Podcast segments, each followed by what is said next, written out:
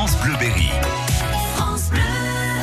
Bonjour Nicolas Tavares. Bonjour Thibault. Bon dimanche. Merci d'être avec nous à 8h50. On parle bande dessinée avec vous et aujourd'hui il est question de contes mécaniques. Les contes mécaniques de Loïc Malnati, sorti chez les éditions Paquet euh, à la fin de l'année. Et c'est quelque chose de magnifique d'un point de vue graphique. Ah, ça raconte quoi ces contes mécaniques? Alors il y a deux contes, il y a Silence et Fleur éternelle.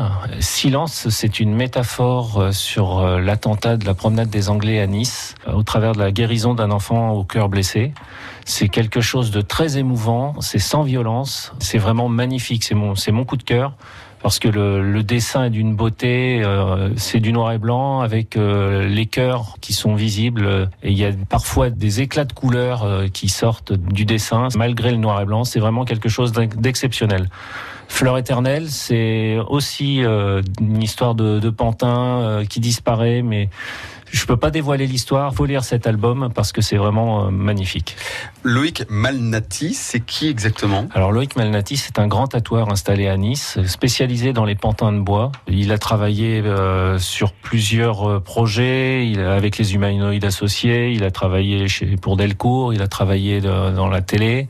Euh, il a un talent, un talent fou qui donne presque envie d'aller se faire tatouer chez lui euh, un, un, pantin de bois tellement c'est beau. À découvrir donc, ça s'appelle Les Contes Mécaniques. Pourquoi il faut acheter cet album? Pour sa beauté. Il n'y a pas de violence, c'est vraiment là, c'est quelque chose de beau, tout simplement. Le vrai coup de cœur de Nicolas Tavares, ça s'appelle Les Contes Mécaniques de Loïc Malnati. C'est sorti aux éditions Paquet. Paquet. Et c'est disponible en librairie. Tout à fait. Et chez tous les spécialistes bande dessinée. On n'hésite pas à venir vous rejoindre. Merci beaucoup, Nicolas. Merci, Thibault. À la semaine prochaine pour de nouvelles aventures. À la semaine prochaine. France Bleu.